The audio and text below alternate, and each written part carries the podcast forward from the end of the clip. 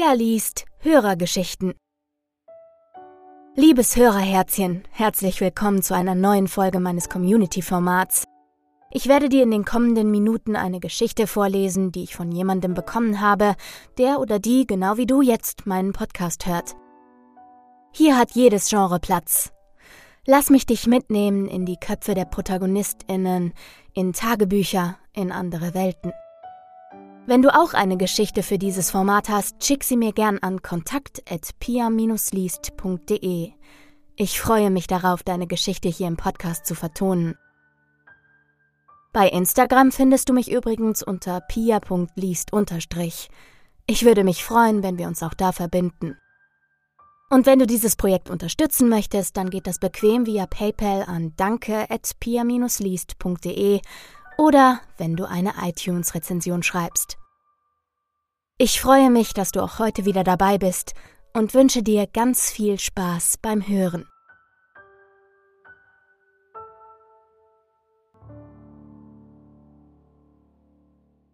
Die Spieluhr. Hörergeschichte von Jona. Hallo, mein Name ist Elisa und ich möchte euch gerne eine Geschichte erzählen. Es ist die Geschichte des Horrors, welcher mir innerhalb der letzten Tage widerfahren ist, und sie beginnt am Mittwoch, den 8. Januar 2020. Ich belüge meine Freunde nur ungern, doch heute habe ich wirklich keine Lust, mir wieder die üblichen Sprüche anzuhören, dachte ich, kurz nachdem Leander und Susi in der Menge verschwunden waren. Geht nur schon ohne mich, ich muss noch etwas für meine Mutter besorgen. Wir sehen uns dann heute Abend im Park, hatte ich unmittelbar zuvor zu ihnen gesagt. Dass ich im Anschluss an unsere kleine Shoppingtour in Wirklichkeit noch einem weiteren Laden einen Besuch abstatten wollte, verschwieg ich ihnen. Das lag vor allem daran, dass ich mir nach jedem meiner Besuche im magischen Dreieck tagelang anhören durfte, wie naiv ich doch sei und dass ich mich lieber von dem alten Spinner fernhalten solle. Mit alter Spinner war natürlich der Besitzer des Ladens gemeint, Tom. Seinen Nachnamen kannte ich nicht, doch ich hatte ihn auch noch nie danach gefragt. Na gut, ein wenig sonderlich war er schon. Er verbrachte jede wache Stunde damit, in seinem Laden am Rande der Innenstadt in alten Büchern zu lesen. Kam ausnahmsweise mal ein Kunde in seinen Laden, schenkte er diesem kaum Beachtung, nur bei meinen Besuchen schien er sich aufrichtig zu freuen, dass jemand, der nicht er selber ist, seinen Laden betritt. Ich schätze, es war eine Mischung aus Sympathie und Mitleid, die mich immer wieder dorthin verschlug. Tatsächlich etwas anfangen konnte ich mit den Sachen, mit denen er sich seit Jahren so intensiv beschäftigte, eigentlich nicht. Trotzdem fand ich ihn irgendwie nett und ich hatte das Gefühl, er könnte ein wenig Gesellschaft gut gebrauchen. Seine Faszination für das Übernatürliche in jeder Form hatte ihm im Laufe der Zeit den Ruf verschafft, ein wenig dement zu sein. Pass nur auf, wenn du weiterhin Zeit mit diesem Irren verbringst, drehst du wahrscheinlich bald auch noch durch. Oder schlimmer, er verzaubert dich. Auf Bemerkungen dieser Art konnte ich gut verzichten, was also erklärt, warum ich mir an diesem Tag eine Ausrede hatte einfallen lassen, um den circa 65-Jährigen das vermute ich zumindest, ich bin furchtbar schlecht darin, das Alter anderer Leute einzuschätzen, auf einen Tee zu besuchen. An dem beschaulichen und etwas heruntergekommenen Geschäft angekommen, blickte ich auf das Schild über dem Eingang. Das magische Dreieck stand dort. Das Dreieck nicht als Wort, sondern als Form aus morschen Holzlatten, die bereits seit einiger Zeit ein wenig schief hingen und immer so aussahen, als würde der nächste kleinere Sturm sie von der Hauswand befreien und Richtung Straße fegen. Das I im Wort magische hatte sich mittlerweile gänzlich verabschiedet und auch der Rest des Schildes würde wohl nicht mehr allzu lange standhalten. Als ich den Besitzer das erste Mal danach fragte, was es mit dem Namen auf sich hat, hatte ich das Gefühl, er würde mir am liebsten eine stundenlange Antwort in allen Einzelheiten geben. Er beschränkte sich zu meiner Überraschung jedoch auf die Beschreibung, dass das magische Dreieck das Verhältnis allen Daseins verkörpert. Es ist das Zusammenspiel des Lebens, des Todes und all der Magie, die uns zwischen den beiden auf unserem Weg begleitet, erklärte er mir damals mit einem Leuchten in den Augen, das ich sonst nur von meinem kleinen Bruder kenne, wenn er an seinem Geburtstag die Geschenke an seinem Platz am Esstisch erblickt. Mir hingegen war es immer ein bisschen unangenehm, wenn man mir viele Geschenke machte, Und auch sonst konnte ich mit meinem Geburtstag eher wenig anfangen. Da waren Liam und ich schon sehr verschieden, wie auch in vielen anderen Dingen, was aber vor allem an den fast acht Jahren Altersunterschied zwischen uns beiden lag.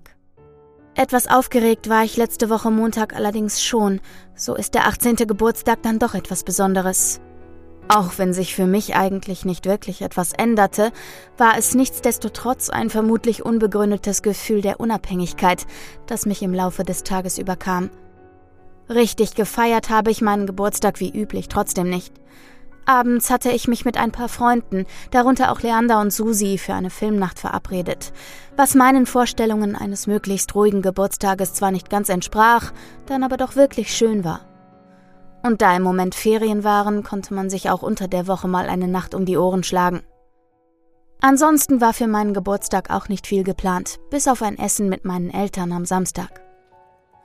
Bestimmt wollten sie nach dem Essen anlässlich meiner Volljährigkeit noch einen Sekt mit mir trinken oder so, als hätte ich nicht vorher auch schon Alkohol getrunken.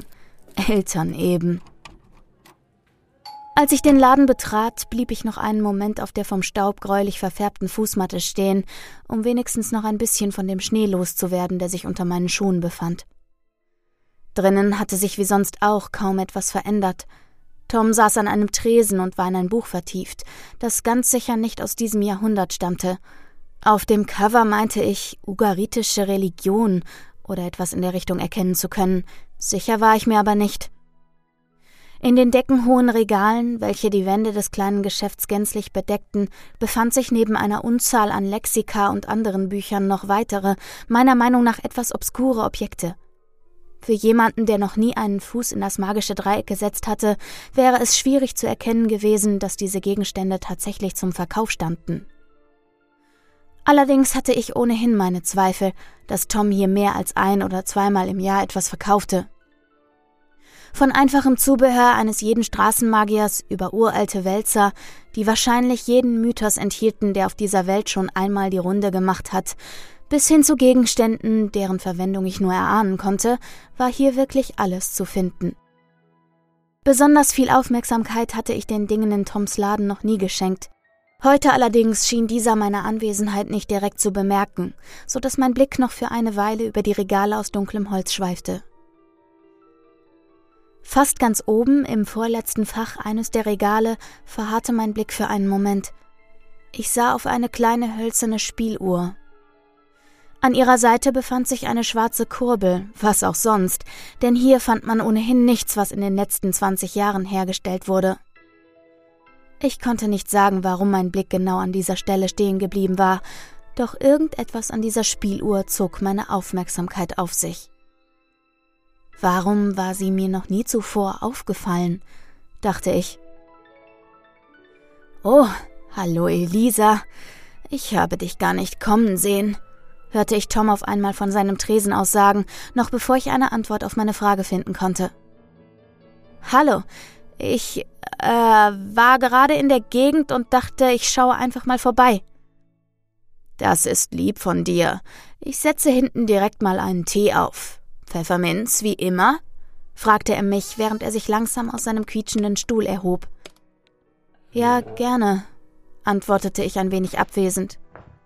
Noch ehe der ältere Mann den Raum durch eine schmale Tür hinter seinem Tresen verlassen hatte, wanderte mein Blick erneut auf die alte Spieluhr. Ohne lange nachzudenken, schnappte ich mir eine der vielen Kisten, die in dem Geschäft verteilt standen, und positionierte sie vor dem Regal. Ich wunderte mich fast selber über mein Verhalten. So hatten mich die Gegenstände jedoch bisher noch nie interessiert. Noch ehe ich eine logische Begründung für mein plötzliches Interesse finden konnte, war ich bereits auf die Kiste gestiegen und hatte die Spieluhr aus dem Regal geholt. Instinktiv betätigte ich direkt die Kurbel, die sich zwar drehen ließ, jedoch keine Musik spielte. Ohne ersichtlichen Grund schlug mein Herz merkbar schneller, je länger ich die unscheinbare Musikbox betrachtete. Das Wasser ist aufgesetzt. Es dauert nicht mehr. Oh, was hast du denn da entdeckt? fragte mich Tom, der soeben wieder den Raum betreten hatte. Entschuldige, ich wollte mir nur einmal diese Spieluhr näher ansehen, antwortete ich und stellte sie zwischen uns auf den Tresen. Nicht doch. Ich freue mich, wenn du dir hier etwas mal genauer anguckst. Die Spieluhr ist schon seit langer Zeit in meinem Besitz und die Geschichte dahinter ist unglaublich spannend. Willst du sie hören? Ich meinte einen Funken von Aufregung in seiner Stimme zu hören.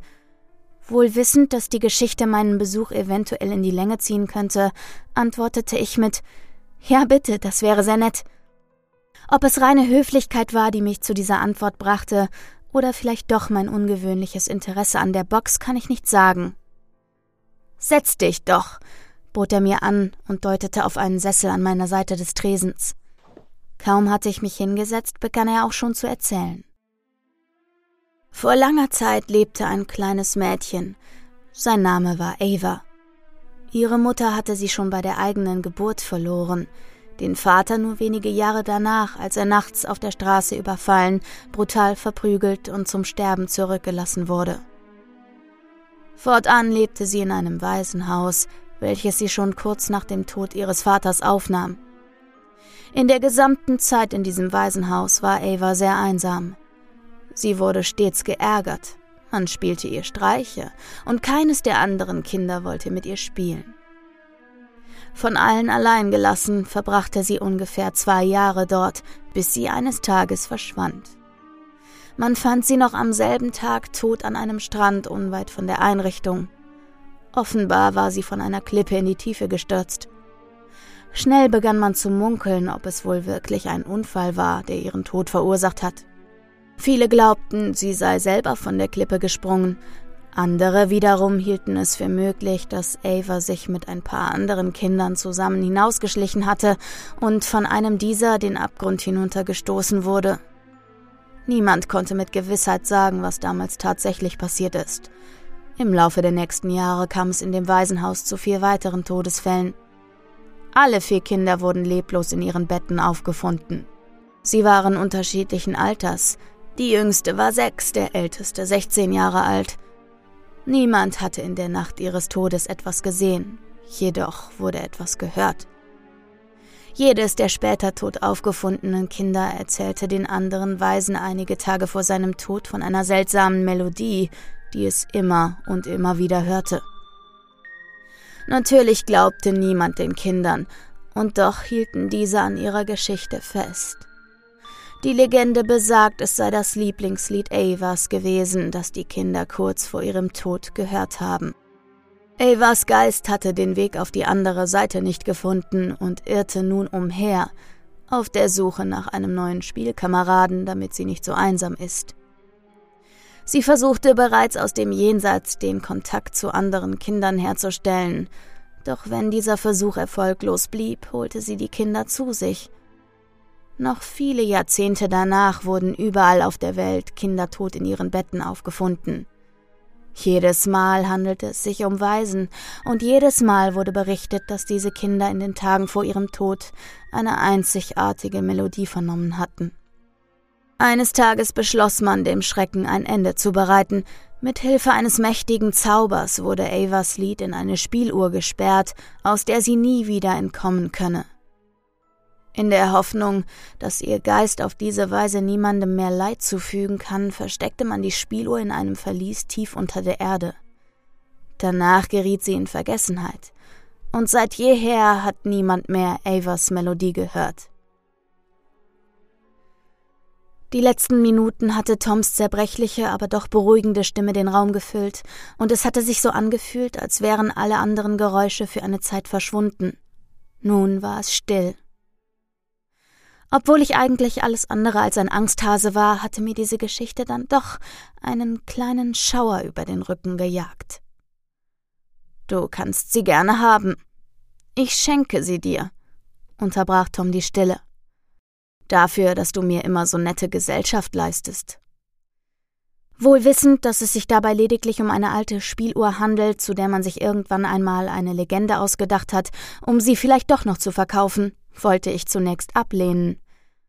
Doch hatte ich Tom selten so herzlich lächeln sehen wie in diesem Moment, und da Mitleid, wie gesagt, eine Schwäche von mir ist, nahm ich das Angebot dankend an. Etwas zögerlich griff ich nach der kleinen Box, bedankte mich erneut und verließ daraufhin den Laden. Ein wenig verdutzt darüber, dass ich nicht einmal mehr auf den Tee gewartet hatte, wünschte mir Tom noch einen angenehmen Tag. Zu Hause angekommen, stellte ich die Spilo auf meinen Nachttisch und räumte die wenigen Kleidungsstücke, die ich mir beim gemeinsamen Shoppen mit Leander und Susi gekauft hatte, in meinen Schrank. Draußen war es mittlerweile vollständig dunkel, was bedeutet, dass es nach 18 Uhr war. Da ich in weniger als einer Stunde mit den anderen zum Schlittschuhlaufen im Park verabredet war und ich aufgrund des vielen Neuschnees bestimmt 30 Minuten mit dem Fahrrad brauchen würde, musste ich mich etwas beeilen. Ich aß also noch eine Kleinigkeit und machte mich auf den Weg. Bis auf ein paar Kleinigkeiten verlief der Rest des Tages recht entspannt. Beim Schlittschuhlaufen schaffte ich es doch tatsächlich, an einer kleinen Kante im Eis hängen zu bleiben und zu Boden zu stürzen. Ich kam mit dem Kopf zuerst auf, doch es war halb so wild.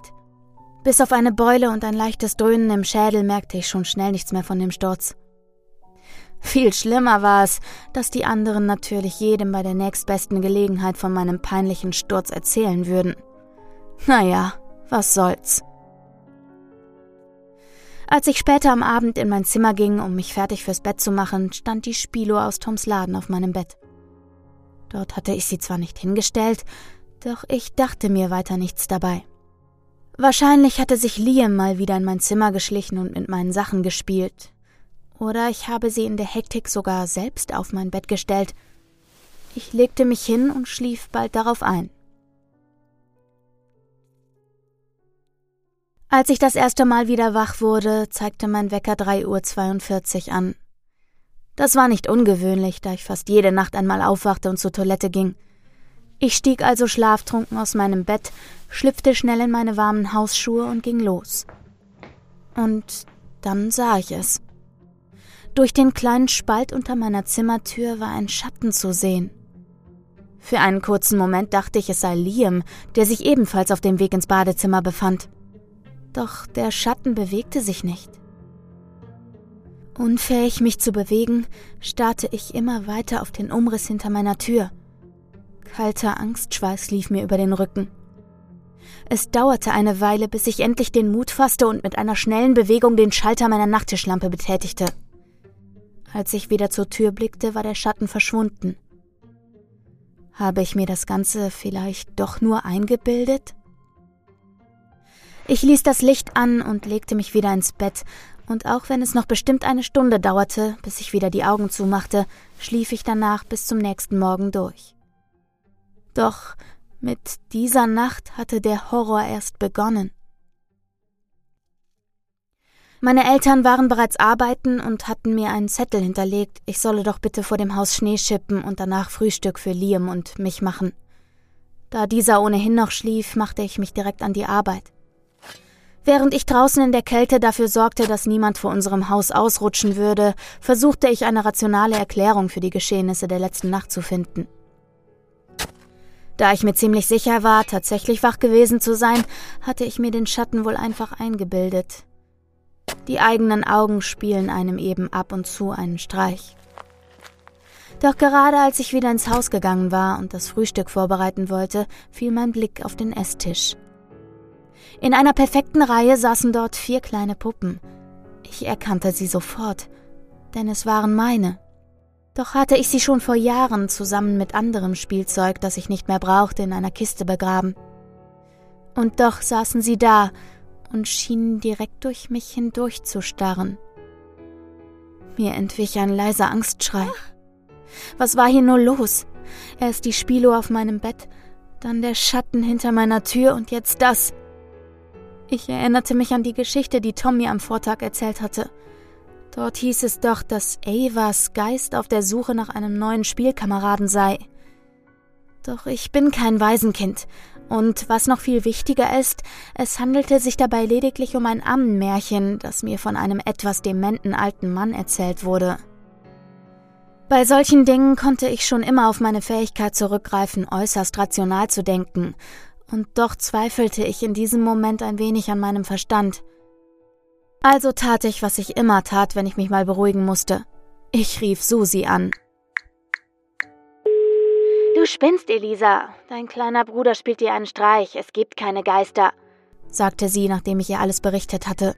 Das weißt du besser als jeder andere. Ich bin heute den ganzen Tag unterwegs, aber wenn du Lust hast, können wir morgen eine Runde um den See gehen. Ein bisschen frische Luft wird dir gut tun, um den Quatsch zu vergessen. Lass dich nicht von Liam ärgern. Unser Gespräch ging noch eine Weile. Ich nahm das Angebot mit dem Spaziergang gerne an. Vermutlich hatte sie recht. Doch Liam wusste nichts von Toms Geschichte. Warum hätte er also ausgerechnet die Puppen auf den Tisch stellen sollen? War das etwa Zufall? Ich spürte, wie die Angst in meinem Inneren trotz des Telefonats mit Susi eher größer wurde.